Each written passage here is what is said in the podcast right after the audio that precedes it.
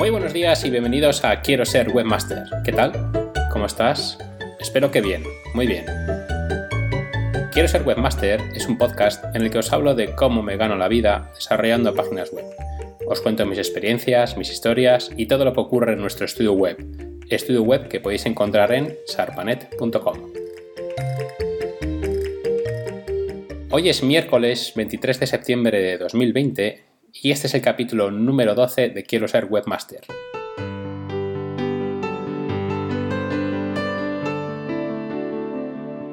Tal día como hoy, en 1939, fallecía a los 83 años el padre del psicoanálisis, Sigmund Freud.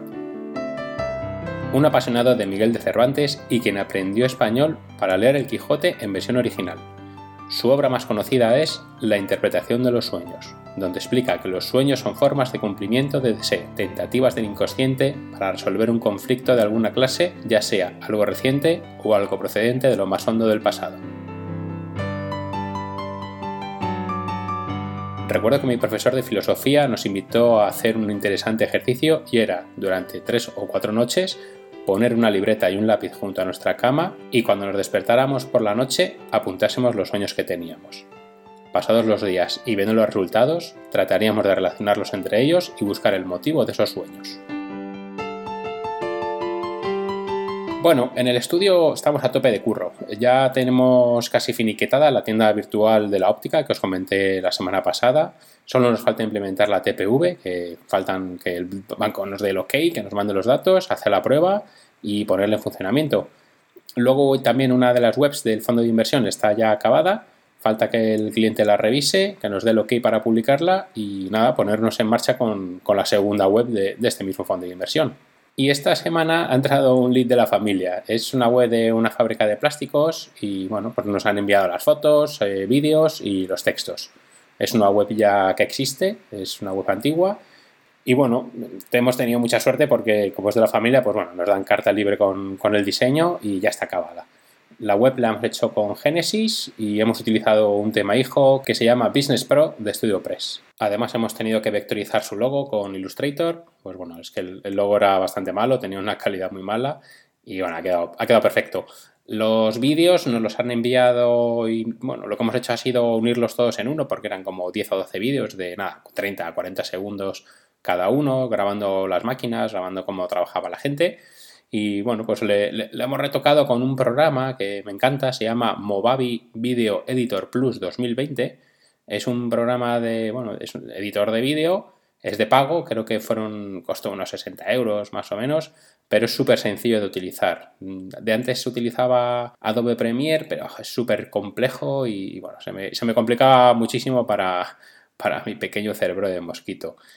Y también usé antes eMovie, que bueno, el eMovie es, el programita ese de retoque foto, de, perdón, de retoque de vídeo que viene con, Mac, pero no, me acababa de convencer. Así que nada, encontré Movavi y va de lujo.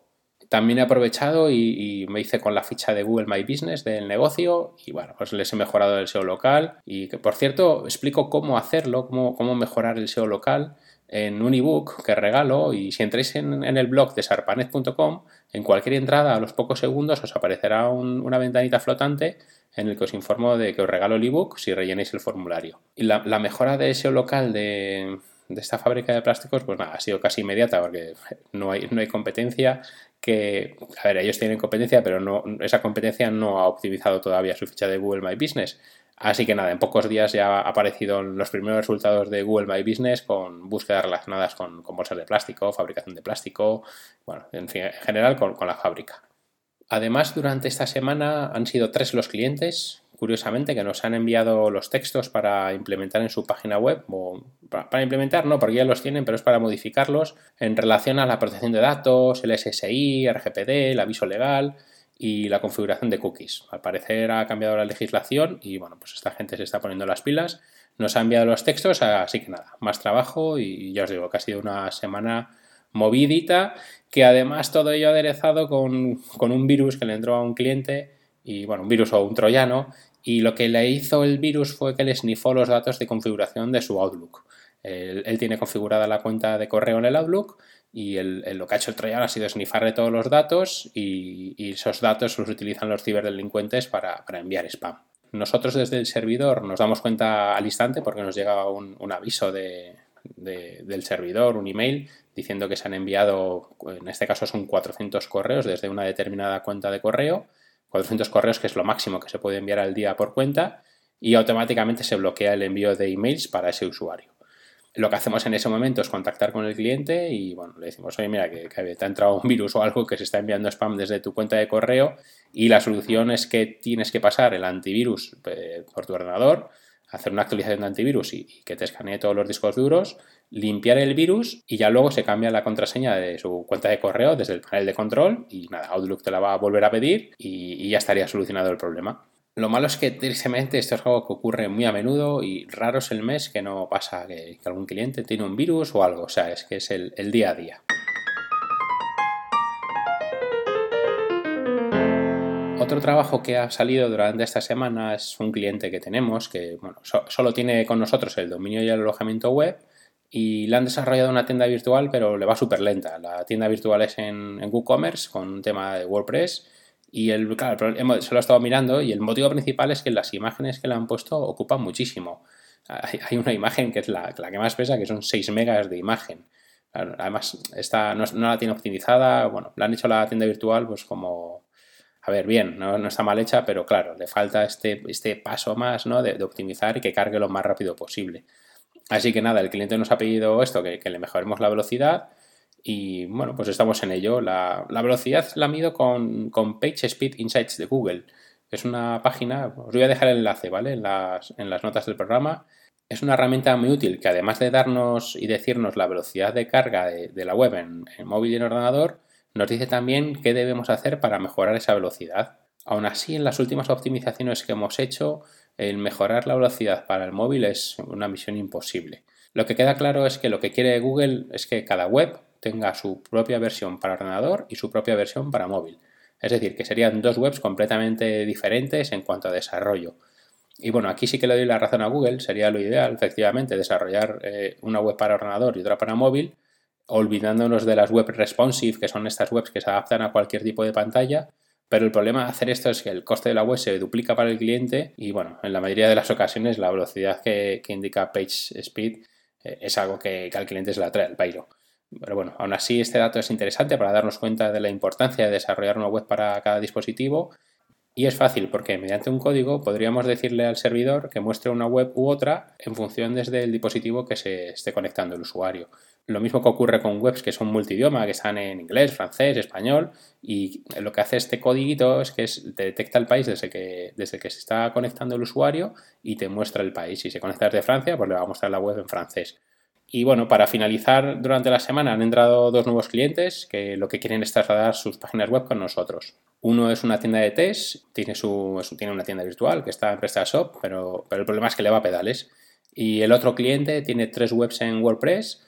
Bueno, una diría dos que van más o menos bien y otra que va súper lenta, súper lenta. Es un blog de noticias que tiene mucho contenido y va muy lenta.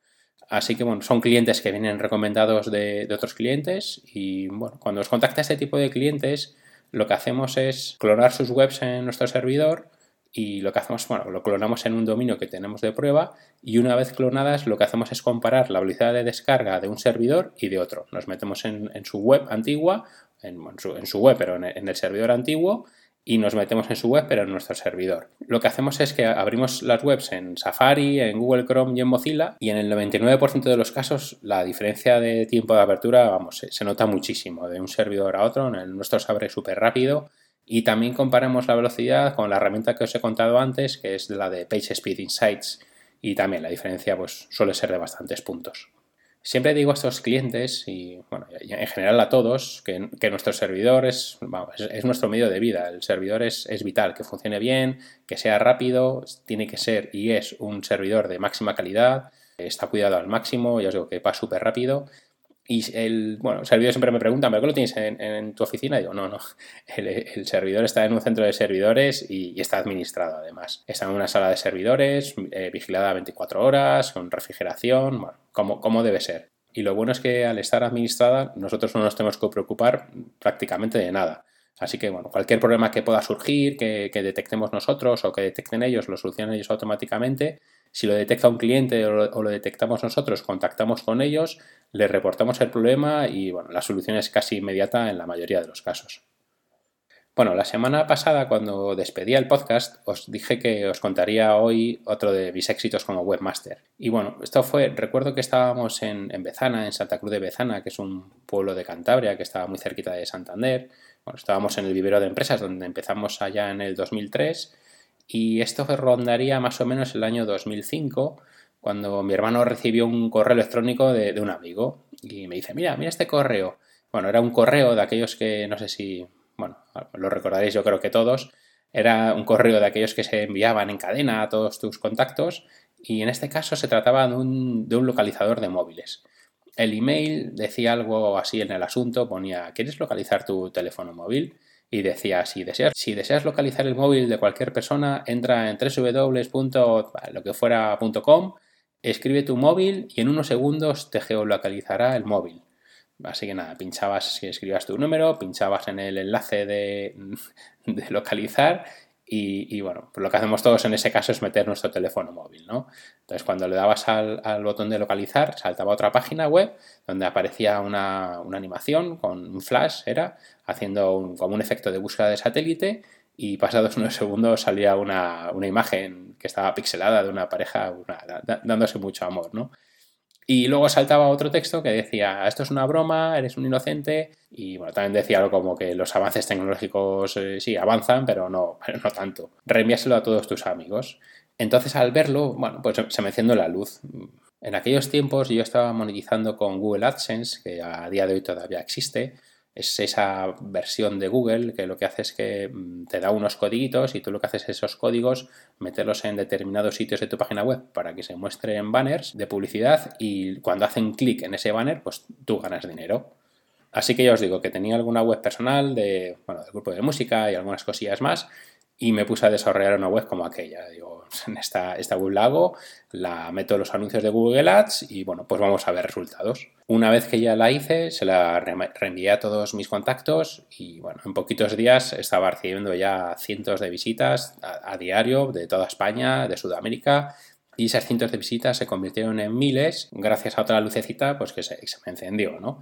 Y es que semanas antes, bueno, semanas, no, meses diría yo, había estado en Valencia, en las fallas, y conocí a Michael, que Michael era un traductor y, él tenía una agencia de traducción. Estuve con él una hora reunido más o menos y hablando de webs, eh, de, bueno, la verdad es que estaba, yo estaba un poquitín tierno todavía, ¿no? No, sabía mucho y bueno, hablando, hablando, me dijo, todo el mundo debería tener su web en inglés. Así que yo me acordé de, esto, de este consejo y dije, coño, esta, esta, es la mía, voy a rizar el rizo, así que le voy a pedir a Michael que me traduzca la web en su agencia de traducción a 20 idiomas. Quiero recordar que fueron unos 20 idiomas más o menos. Luego cada, cada parte de la web la, optimicé muy bien en, cuanto a poniendo el título, la descripción, las palabras clave y bueno, toda esa parafernalia de, de SEO que ahora, bueno, sí, sí que hay que hacerlo, claro que sí, pero de antes funcionaba mucho mejor, quizá porque no había tanta competencia.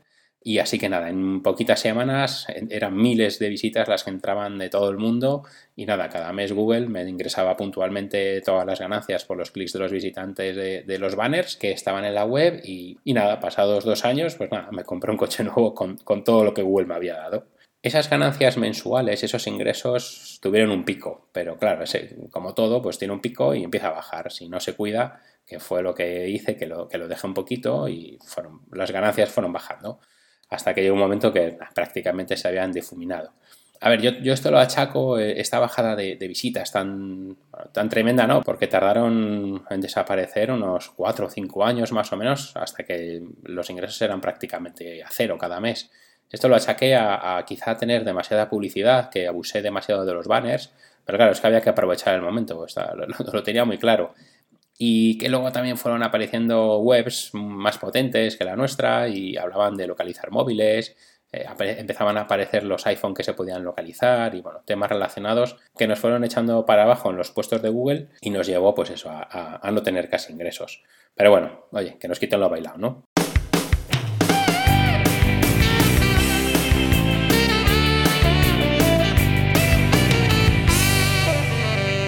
Y hasta aquí el podcast de hoy. Hoy no os quejaréis, ¿eh? que os he contado cosas chulas. Y bueno, en el próximo capítulo también os voy a contar otra cosa chula, os voy a contar otro éxito más que tuve. Y bueno, en este caso lo que hice fue lo, de, lo que dice el refrán, ¿no? De más pájaro en mano que ciento volando había aprendido de este primer proyecto que, bueno, pues sí, me dio frutos, pero claro, se, agota, como todo se agota. Como no lo cuides, cualquier proyecto online que hagas, cualquier proyecto web, hay que mimarlo, hay que cuidarlo mucho. Aunque bueno, el tema del localizador de móviles yo creo que tenía una muerte anunciada, sobre todo para el tema de los correos electrónicos, que esas cadenas de correos electrónicos con la aparición de las redes sociales eh, fueron desapareciendo. Y es más, a día de hoy yo creo que nadie ya reenvía, reenvía correos, ¿no?